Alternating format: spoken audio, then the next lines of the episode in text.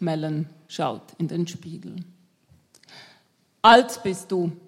Du bist alt, sag ich dem Schiefgesicht da drin jeden Morgen und es grinst mich an, halbseitig, halbherzig, als wüsste sie es besser, die Mary da drin, die aufgedunsene Alte, als bräuchte sie bloß am Rädchen zu drehen, an einem einzigen winzigen, unsichtbaren Rädchen und schon liefe alles rückwärts. Die Jahre zögen sie an mir vorbei wie ein Traum, ein Albtraum, aus dem ich schreiend erwache. Halb sechs der Wecker, ich blinzle und alles schon hell zwischen den Augenschlitzen, dass man die Schlieren sieht auf den Fensterscheiben. Hell alles, grell das Licht. Die Sonne am Himmel, sie kocht schon die Stadt, weitet sie aus und kocht sie weich, die Innereien, die Schäde, die Träume, die helle Sonne. Sie kocht ihren großen Eintopf der Einwanderer, kocht sie alle weich, dreht sie durch den Fleischwolf, macht Mettwurst draus, ein fetter Aufstrich, den das Land sich aufs Brot schmiert.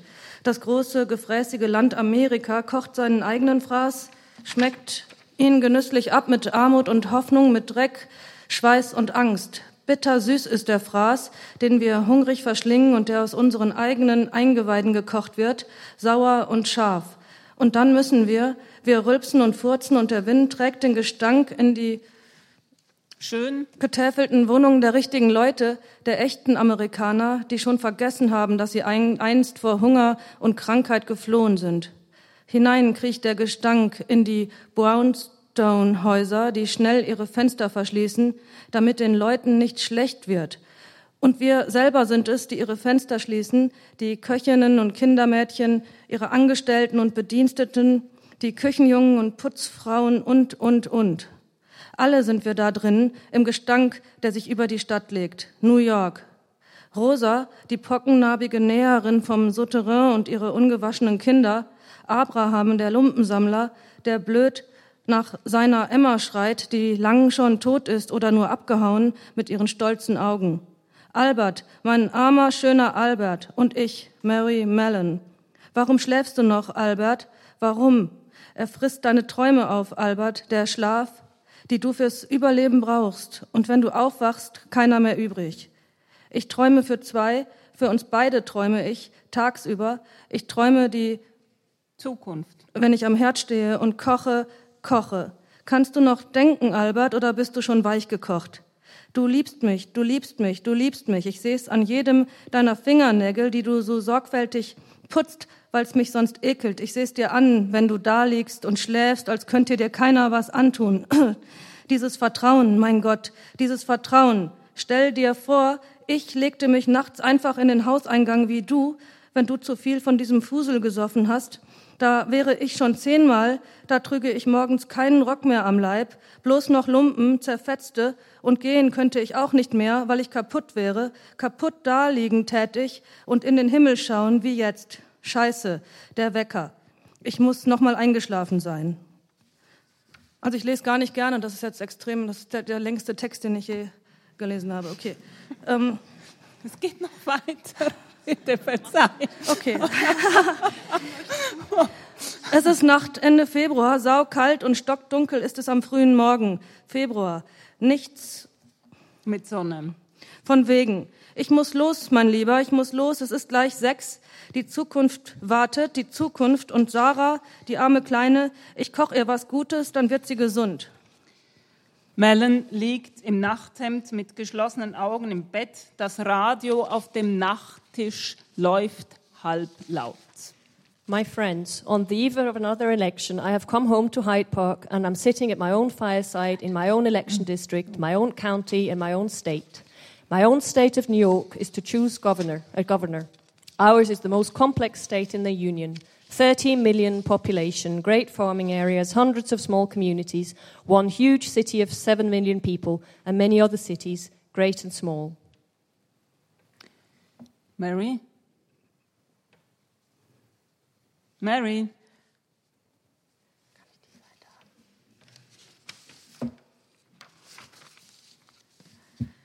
Hast du mich erschreckt?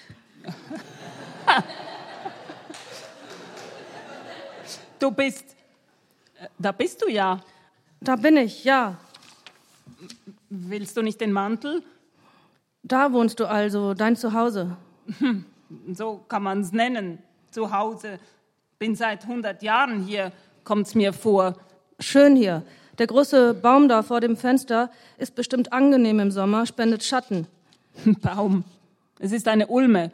Ulmus levis, Flatterulme. Du kennst dich aus. Ist ja nicht groß hier. Da lernst du die Dinge kennen. Die Bäume, die Blätter, die Ratten, die vorbeihuschen, jedes Augenpaar, das dich anstarrt, jeden Kieselstein kenne ich, jede Mikrobe.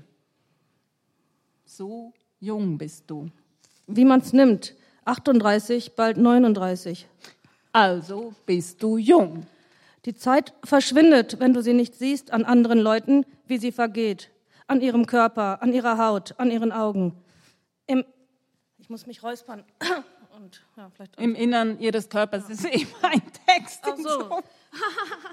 genau, jetzt bin ich so drin, jetzt lese ich einfach durch. Genau. Das ist die Alte, die das sagt. Die Zeit verschwindet. Du kannst dich räuspern. Wenn du sie nicht siehst an anderen Leuten, wie sie vergeht, an ihrem Körper, an ihrer Haut, an ihren Augen, im Innern ihres Körpers, da könntest du sie sehen, die Zeit, wie die Leute vergehen in ihr oder die Dinge um dich herum. Hier bleibt alles, wie es war. Geht nichts kaputt, kein Staubkorn, keine Teetasse. Ich trage Sorge, den Dingen trage ich Sorge. Das, das sehe ich, die Sorgfalt, sie ist dir geblieben. Und das Häuschen, ein Häuschen für dich allein. Nennen wir es Hütte, Cottage, Vogelkäfig, Zoogehege, 20 auf 20 Fuß. Und gehören tut es mir nicht, sondern dem Staat. Du lebst auf Staatskosten? Trotzdem hübsch, speziell, der Ort ist speziell.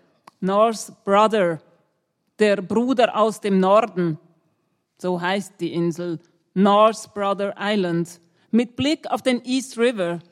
Da drüben ist die Bronx. Das sehe ich, ja, die Bronx. Da, du bist also da geblieben, in New York, klar.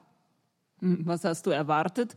Dass ich zurückgehe nach Cookstown, back to poor old Ireland, empfang deine verlorene Tochter mit offenen Armen, deine verfemte, deine vergiftete Tochter.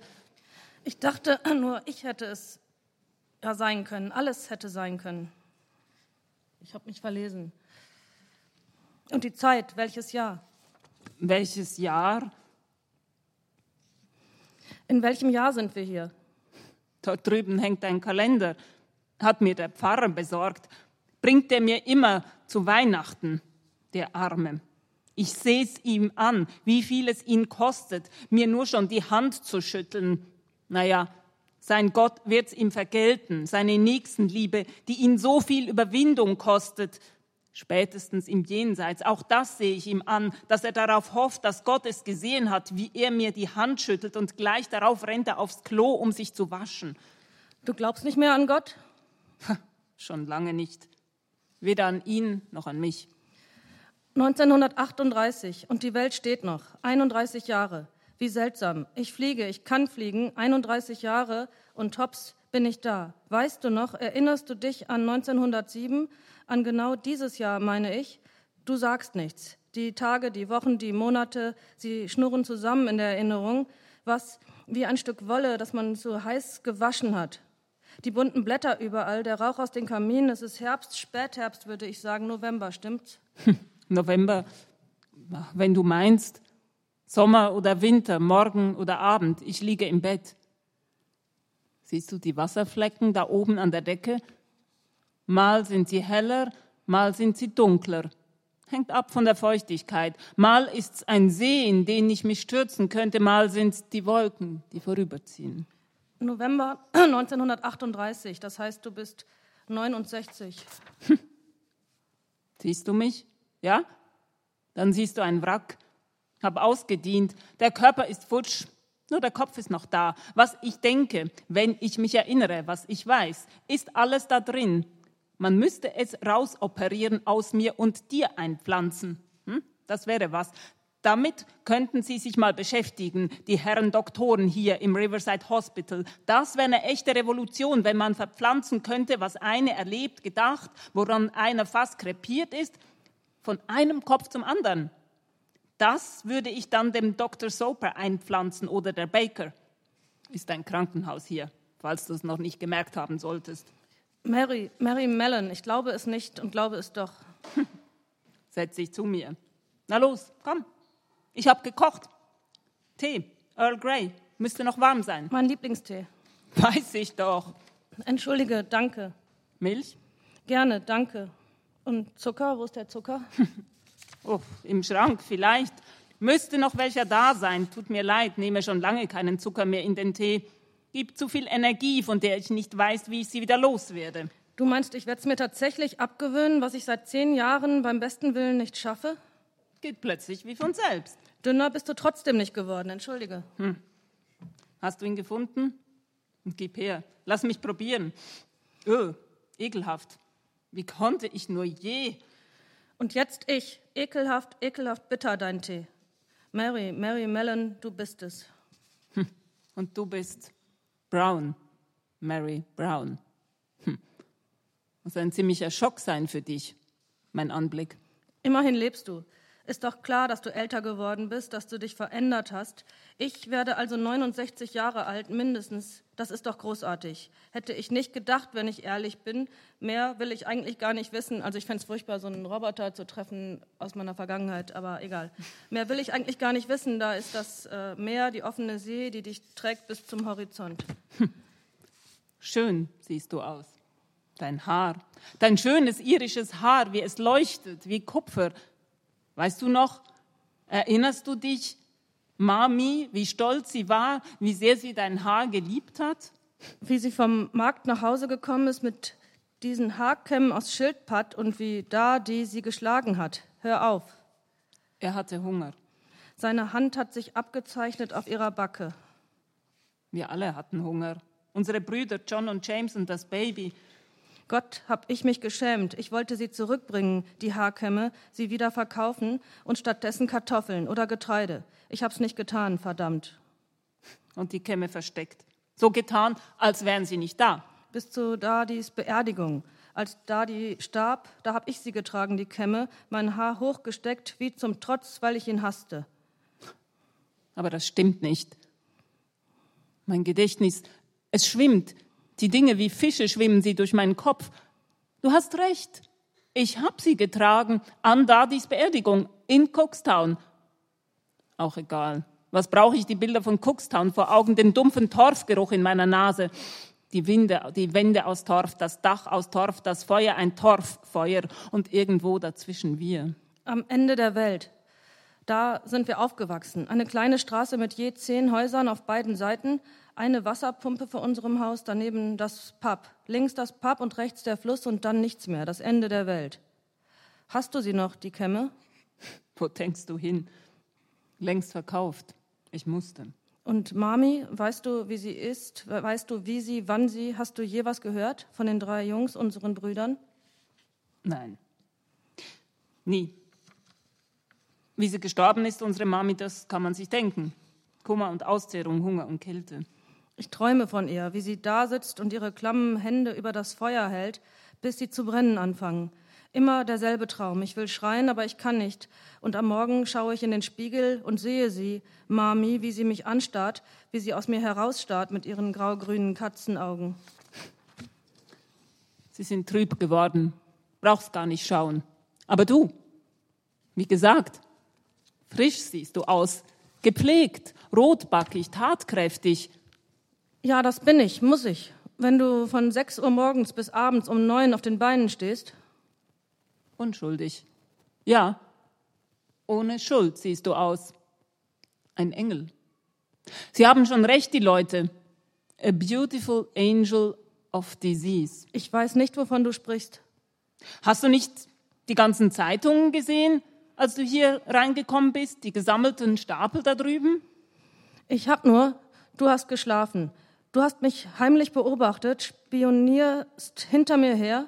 Ein Kindertraum. Unser Kindertraum, erinnerst du dich? Sehen, ohne gesehen zu werden. Wie oft habe ich mir vorgestellt, wie oft habe ich mir eine Tarnkappe gewünscht, wie oft habe ich mir in Gedanken eine Tarnkappe übergezogen, wie die Helden in den irischen Sagengeschichten, die heimlich den Tyrannen belauschen, was er mit ihnen vorhat. Und dann stechen sie zu, aus dem Hinterhalt, unsichtbar, der perfekte Mord. Hast du die Zeitungen gelesen?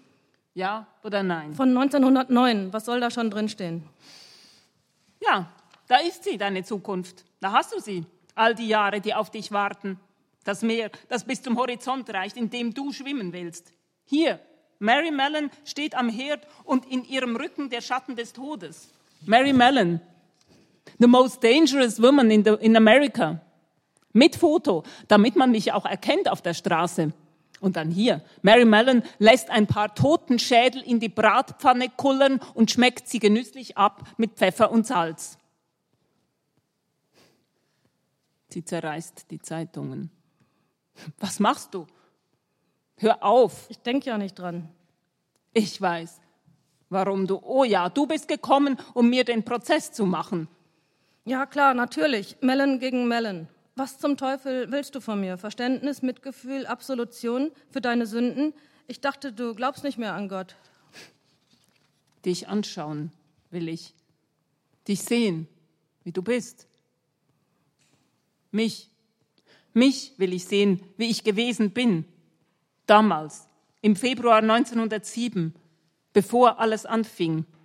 Das Verhängnis. Die eine Geschichte, die alles bestimmt. Und hast du die Antwort gefunden? Mir reicht's langsam. Ich habe keine Lust mehr auf dein Spiel, bei dem ich dir alle Würmer aus der Nase ziehen soll. Ich koche Irish Stew für zwölf Personen. Ich habe alles mitgebracht. Fleisch, Brühe, Kartoffeln, Zwiebeln, Karotten. Für die Einladung. Am Abend bei den Bowens. Wie gesagt, ich arbeite als Köchin. Du kannst mir helfen. Oh nein. Wir machen einen Ausflug. Statue of Liberty. Da gehen wir hin, steigen die Treppen hoch. In ihren Kopf, in ihren leeren, hirnlosen Schädel steigen wir unter den Strahlenkranz, der ihn ziert, und schauen runter, bis uns schwindlig wird. Schau mich nicht so an. Ich schaff das schon. Wenn du mir hilfst mit den Treppen. Ich kann nicht einfach frei machen. Erinnerst du dich? Ich bin angestellt bei Walter Bowen in der Park Avenue seit letzten Dezember. Gute Adresse, nette Familie, schönes großes Haus. Ich weiß. Und zum Nachtisch gibt es Eis. Vanilleeis mit frisch geschälten Pfirsichen, meine Spezialität.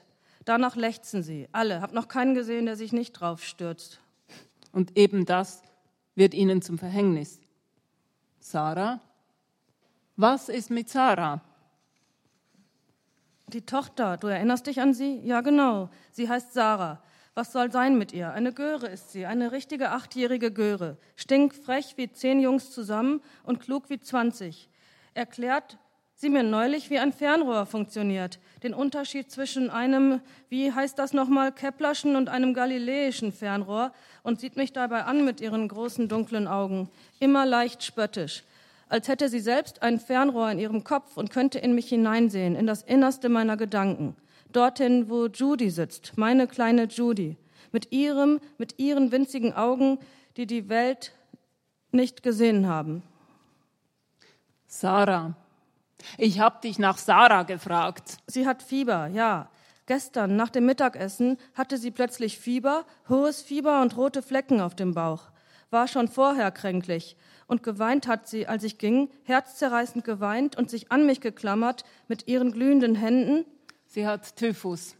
Woher willst du das wissen, Typhus? Daran erinnerst du dich. Tatsächlich, das könnte sein. Das Zimmermädchen der Bones hatte Typhus vor ein paar Wochen. Ein blutjunges Ding, Italienerin mit kiloweise schwarzem Dreck unter den Nägeln, hab mich gewundert, ehrlich gesagt, dass die sie überhaupt eingestellt haben. Hat dem Bone schöne Augen gemacht? Wahrscheinlich. Die haben sie wie der Blitz zum Teufel gejagt. Typhus. Ich werde sie schon kurieren, meine kleine Sarah, wäre nicht die erste. Bei den Draytons in Dark Harbor habe ich sieben Kranke gepflegt, sie aufgepäppelt mit meinem Hafersüppchen, bis sie wieder gesund waren. Jawohl, Mr. Drayton hat mir den doppelten Lohn gezahlt. So dankbar war er. Die ganze Familie lag flach mit Typhus, nur ihn und mich hat's nicht erwischt. Aber das weißt du ja alles. Kalter Kaffee für dich. Ich muss zu ihr, zu Sarah. Wenn Judy nicht, wenn sie hätte leben dürfen, ich hätte sie durchgebracht, ich hätte sie mir auf den Rücken gebunden und weitergekocht. Geht schon, geht schon. Soll ich einen Arzt rufen? Willst du mich umbringen? bis hierhin.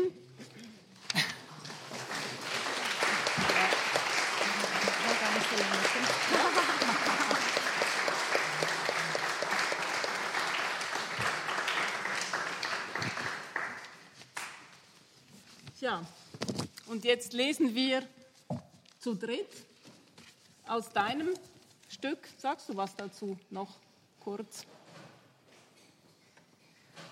Mir fällt nichts ein. Sag mal den Titel. Aha. Okay, es gibt einen Titel. Entwurf für ein Totaltheater.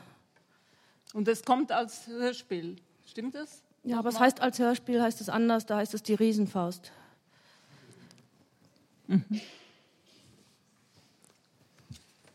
Gut. Ich lese Bonnie. Ich lese den Milchmann. Ich lese den Ehemann und den Ehemann Schrägstrich Milchmann. Was mache ich denn im Milchwagen? Ich fahre sie zum großen weißen Haus außerhalb der Stadt.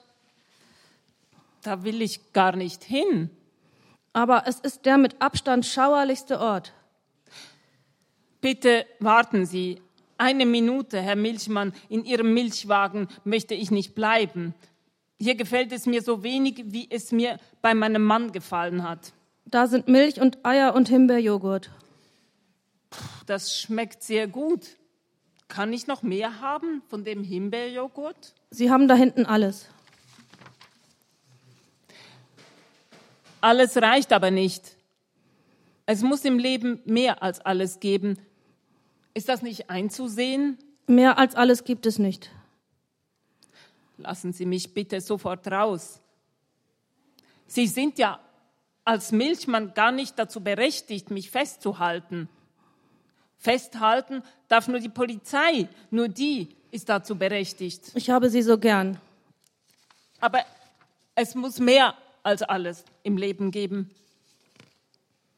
Unruly girls who will not settle down, they must be taken in hand. A crack on the head is what you get. Gratisbrote greifen Sie zu. Ein Bauchladen, Wir haben Pumpernickel mit Schinken und Pumpernickel mit Schweizer Käse und mit Salami. oh, äh, Sie sehen aus wie mein Mann und der Milchmann. Aber ich will Sie nicht zurück, nein, nein, nicht zurück. Wir haben andere Kleider an. Ich hätte doch eine weiße Schürze an, wäre ich der Milchmann. Und ich doch die gute Jeans, wenn ich Ihr Mann wäre. Also sind wir es nicht. Wir sind es nicht. Zu Hause hatte ich zwar alles und beim Milchmann hatte ich zwar auch alles. Zwei Häuser, zwei Autos, Essen auch, auch wenn ich zuletzt ohne Essen ins Bett musste. Gute Kleidung, ein eigenes Zimmer, 500 Pfund im Jahr, Geschenke zu Weihnachten, Geschenke zum Geburtstag, einen Jungen und ein Mädchen von vier Jahren, zwei verschiedene Urlaube im Jahr, Milch, Eier und Himbeerjoghurt, einen Hund, beste Aussichten, einen Mann, der mich liebte und einen Milchmann, der mir Milch brachte. Sie hatten wirklich alles. Ein eigenes Zimmer war finanziell unabhängig, aber das reicht einfach nicht. Wir suchen jemanden. Salami ist meine Lieblingswurst. Eine Hauptdarstellerin. Ich kann Hamlet nicht spielen. Es gibt reichliches Essen. Haben Sie noch mehr Salami? Aber haben Sie Ich habe alles. auch Erfahrung? Nein. Ohne Erfahrung wird es nicht gehen. Sie müssen etwas erleben. Ist das nicht sehr anstrengend? Ich will mich lieber nicht sehr anstrengen. Sie können natürlich nach Hause zurückkehren. Nach Hause. Sie haben die Wahl. Ihr Mann freut sich, Sie wiederzusehen. Er will für Sie kochen, alles für Sie tun, mit Ihnen ins Kino gehen, verreisen, Sachen machen. Ihre Kinder warten auf Sie, weinen, verstehen nicht, dass die Mutter nicht mehr kommt. Ich möchte Hauptdarstellerin werden. Ich will Erfahrungen sammeln, mich bewähren. Wie viel Zeit habe ich denn dafür? Bis zur ersten Vollmondnacht.